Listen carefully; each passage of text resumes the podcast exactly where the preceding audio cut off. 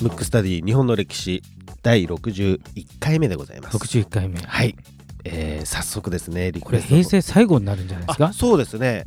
平成最後おそらのく収録ですね。週ええーと配信もじゃない、はい、あ、そうか、配信もですね。あの5月1日から令和ですよねそうですね。はいそう、今日の、えー収録日がですね、えー2019年の、えー4月の3、えー28日ですから、はい。えー配信が明日ですよね。29日、はい。だまあ皆さん聞かれてる日は29日ですけども、確かに。はい。平成最後ですよ。平成、えー平成最後の配信になります。そうですね。で 次からは令和ですね。1回目になると思はいいます、もう後付けでございますけども、はい。えー早速ですね、はい。えー平成最後のリクエストフォームをはい読みたいと思います。はいラジオネームスナフキンさん。リクエスト人物出来事は、えー徳川家の前将軍の特徴。広い。広い 広すぎこれはもう何回かに分けてやるしかないそうですね、んスナフキンさん、広いですね。うんえーじゃあ早速その理由いきますね。はいこんにちは、スナフキン大学4年生です。1ヶ月前から聞き始めて、いつも楽しく拝聴させていただいております。リクエストですが、徳川家の各世代に行った政策や将軍の周囲の人物、また特徴などを教えていただきたいですと。リクエストの背景としましては、自衛隊幹部候補生という試験を受ける際に、徳川家に関する問題が出るのですが、それが広いし深いし、もうてんてこまいなのですと。すごいですね。すごい問題。これ防衛大学ですかね。ね。何ですかね。うん。徳川家に関する問題が出るんですね。出るんですね。しかも相当深いところの。はい、あのリクエストよりそこに引っかかあるんでね。そね、うん。えーそこでぜひ広瀬大先生に体系的に教えてもらいたいと思った所存ですと。なるほど。はい、ちょっとね大学の講義とか予備校の授業とは若干違う、そうですね。尺も違いますし、はい、だからちょっと体系立ててはちょっと難しいかもしれないですけどあのいずれ いずれでいつも逃げますけど やっていけまあ将軍でね特徴ある人とかあとはいその周辺の人で魅力的な人はいらいますのでいいね。はい。うん。でその辺ちょっとやっていこうと思うんですけど、はい。えーいずれやると。そうですね、はい。まあ 大体これでこれはもうあのリクエストをあの意味があるのかみたいなね本当ですね。話があるかもしれない。ちゃんとやりますから。はい。はいで早速今回のテーマですね。はいえーまあテキストにも書いてますけども日本人の気質、つ気質についてそうですね。ちょっと平成最後っていうことも、まあ、はあの、加味しまして、はい。ちょっと個別の人物っていうよりも、うん日本とか、日本人とかち、ょっお大きくね、ちょっと大きくね。はい。で、ちょいちょい多分、あの、過去の番組を見ていただいた方には、うんところどころ多分出てるかなと思って、ちょっとかぶっちゃうこともあるんですけど、はいはい。なんか、日本人ってこうだよね、みたいな。うん。最近いろんな人と話すと、はいそういうことあるんですけど、はい。日本人ってこうだよねって思ってるものって本当は日本歴史上はい。ごく最近のことだったりもするんですよ。うんうんうん。けどあのその人たちというかねそういう人は昔から日本人はそうだったんじゃないかっていううんふうに思うんですけど、はい。特にねテレビとかでもはい。日本人とはこうだみたいなことあるありますけど、うんうんどこを取った日本なのかみたいなところがありますから、はい。それについてちょっと話そうと思うんですけど、はい。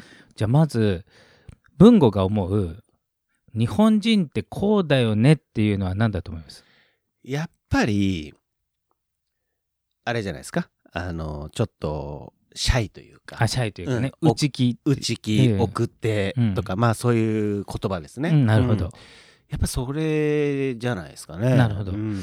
あの確かにその要素っていうのはもちろんどの時代でもあったと思うんですけどあの特にそういうふうになったのは、はい。おそらく江戸以降。ほおそらく江戸以降、う。うん。でまあ明治以降もそうですけど、うん。やっぱ教育とか社会の秩序を守るためにあんまりこう主張しないというかね、はい。うんそれまでの日本人は割としてたんじゃないかなって思うんですけど、はいただ庶民の暮らしってどの時代も書物とかにも残りにくいし、はい。あの要するに権力者の近くの人はねあのそういうのありますけど、うんだから意外ともう社員の部分も正直怪しいところもあって、もうちょっとオープンマインドだったようなうん。ところもあるんじゃないかなっていう、うん、あとは、えーとまあ、その社員のとこで言うと、うん。まあ、自分の意見があまりないとかね、うんうんうん。なんかこう集団の意見をこう、まあ、要するに個人個人の意見があまりなくて、はい。まあ、集団の意見を取り入れるみたいなうん。ところがいよく言われるところね。あのではあると思うんですなんですか事なかれ主義そうそうそうそう。まあ流されるとかね。うん。でそれって多分江戸時代の、まあ、徳川家が統治するにあたって、はい。まあ、それまでは、まあ、戦国時代なんでね、うん。でそれは下克上ですから、はい。もう上の意見を聞くどころかもう倒しちゃうぐらいなんで だから上下関係がまたちょっと違うんですよね。はい。あの過去の番組でも言ってるかもしれないですけど、うん。大体戦国時代ぐらいまでは、うん。こう武士たちというか普通の武将たちが大名を選ぶみたいなうん。ところもあったんですよ。うんうん。でそれから、まあ、ある意味天下が統一されて平和になって江戸時代になってから殿様で絶対の、えー、とこうなんて縦社会というか、うん。そういうことになったんですよ。うん。そうしたというか、でそれに都合がいいのが朱子学っていうね、はい授業の中朱子学っていうのを取り入れて、うん。目上を、えー何尊敬しなさいとか、あのお父さんお母さんを尊敬しなさい、うんうん。まあ、その前の時代って大体権力闘争って親子の争いだったりしますからね。親親兄弟、うん、まあ、親戚も含めちゃうとね、うん。もうそうですよね。そうなんですよ、うん。だから周りの人とねたまにだ飲みに行っていろいろ話すと、うん。なんかその親を立てるっていうなんか日本の文化があるじゃないって。それ文化途中からだけどと思いなが るら聞いててうん。だから意外と違かったりうん。するんですよ。でで明治以降になってさらにそれがやっぱ強めになったうと、ん。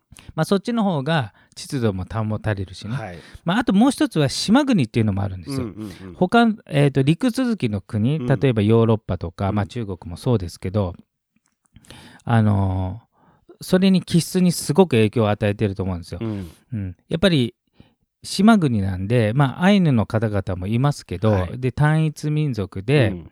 えーまあ、攻め込まれないじゃないですか、うん。当時飛行機がないから、はい。来るとしても船。船。しかも船もそんな大型船じゃないから、うんうんわざわざ海に渡って、まあ、大量にも来ないし、うんそうするとやっぱ独自の文化とかそういうことはうんなりますし、うん。だからあのなんていうんですかね。あの独特な文化ってことはもちろんそうなんですけど、うんえーただ明治以降になっていろいろね外国の影響とかを受けてはい。だいぶ変わってるんで、うん。だから僕はね、えー、と明治以降の日本人、はい。もっと言っちゃえば江戸以降の日本人とその前うん。まあその前もいろんなば時代ありますけど、はい。結構違うと思ってるんで、うん。うん。ちなみに江戸まあ江戸より前の気質っていうのは、うんあの我こそは我こそはっていう感じなんあですか、ね、武士は多分そうだと思うね。あの武士の人たちは。うんうんうん。で庶民は、うん。まあ違かったとは思うんですけど、うん。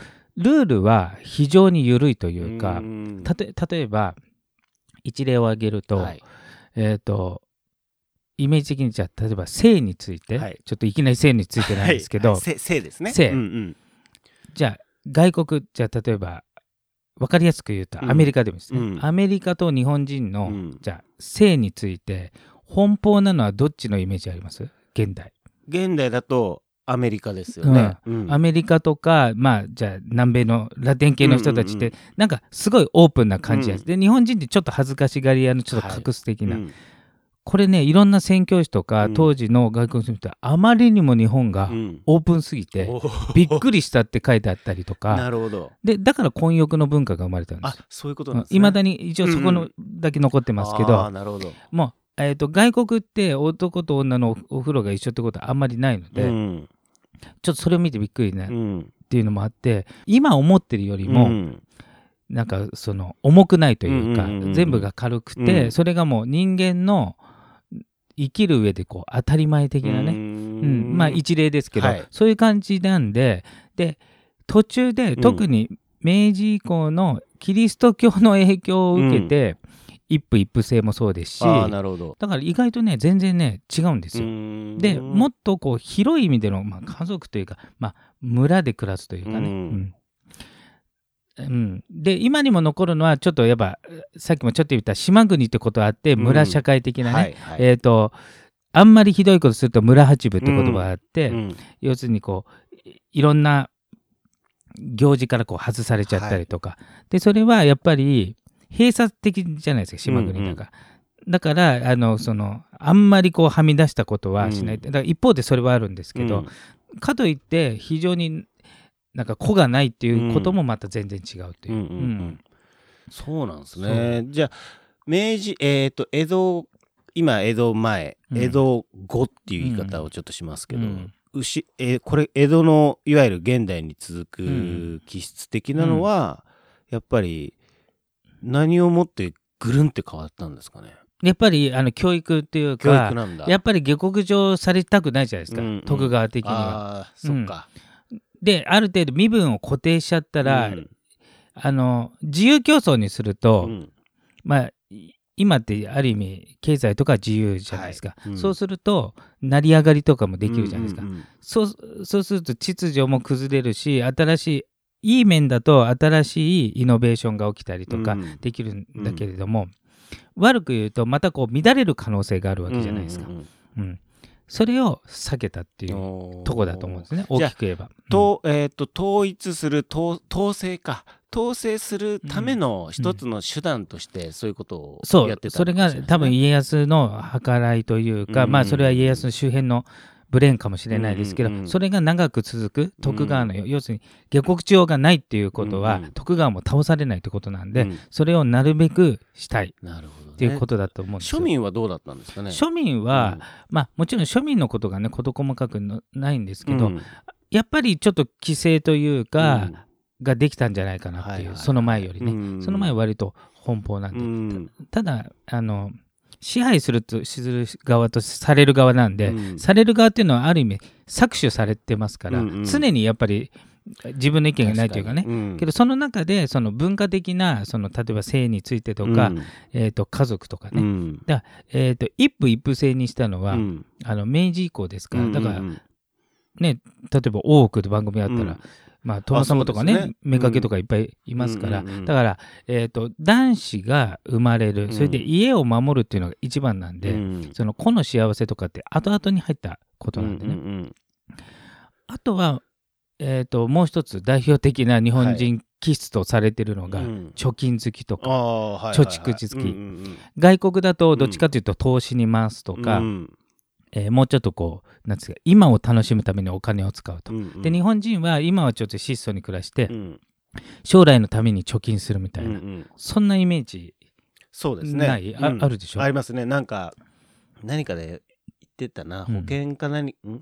元気な時にお金をかけずに悪くなった時にうん。のためのお金をかけるというかね、うん。なんかそういう日本人って面白いよねってなんか海外のねうん。外国の方がうん。言ってた記憶がちらっと今蘇りましたけども。うんありますよね、うん。これがなんとねもう最も新しくて、うん。戦後にできた文文化というかこれ仕掛けですね、うん。あの戦争で日本がまあこれどっかの回でやりましたけど、はい。焼け野原になった時に、うん。まずこう復興しないといけないじゃないですか、はい。復興するのにはお金がいると、うん。でお金っていうのはやっぱ、えー、と資本主義においてはやっぱ銀行がうんお金があって借りたい企業に貸すっていう形にしたいけれども、銀行にお金がないんですよ。うん。ししかも戦争中とか戦前っていうのは、しょっちゅうあの預金封鎖をされてるんで預金封鎖っていうのは預けた預金が下ろせない、うん。要するに取られちゃったっうんうん。ていう経験してるんで、うん。庶民は。そうすると銀行信用しないんで、はい。全然預けないんですよ。うん。タンス預金。うんうんうん。そうすると復興したいのに復興する銀行にお金がないので、うん。企業に融資できないじゃないですか、うん。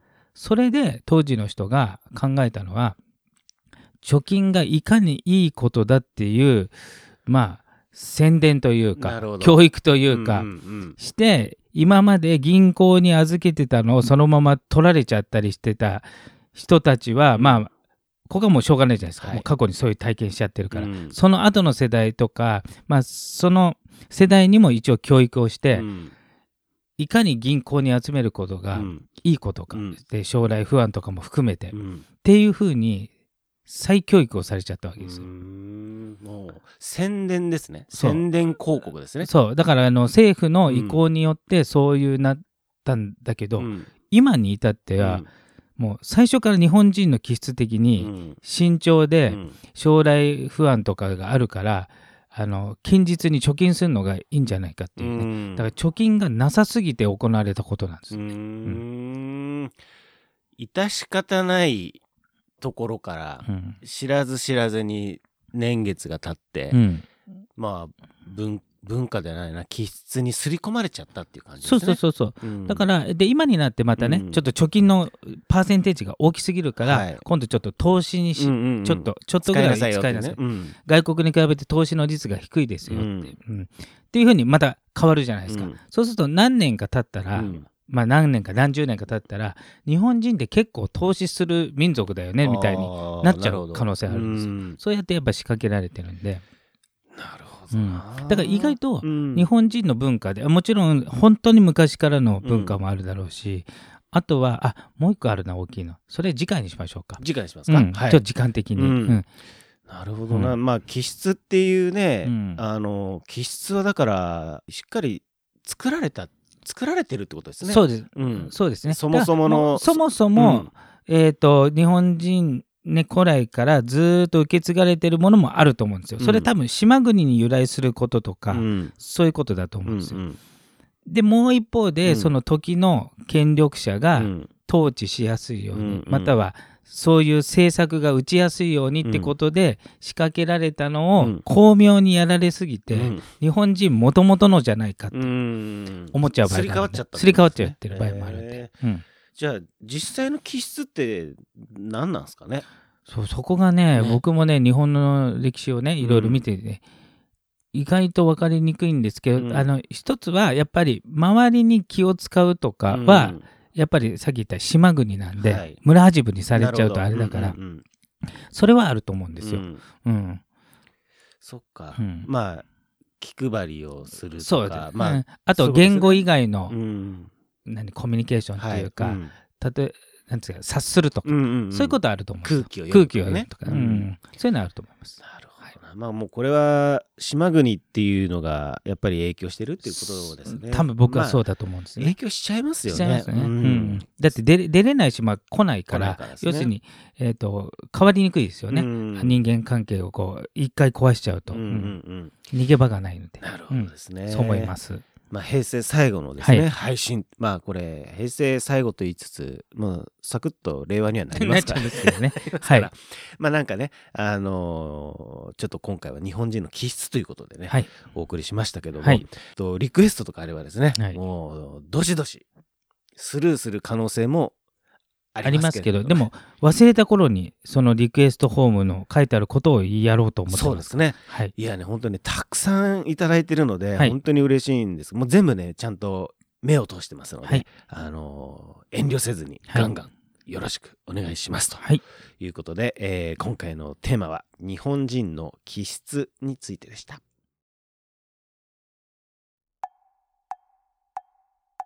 むくむくラジオだべむくむくラジオだべ？むくむくラジオだべ？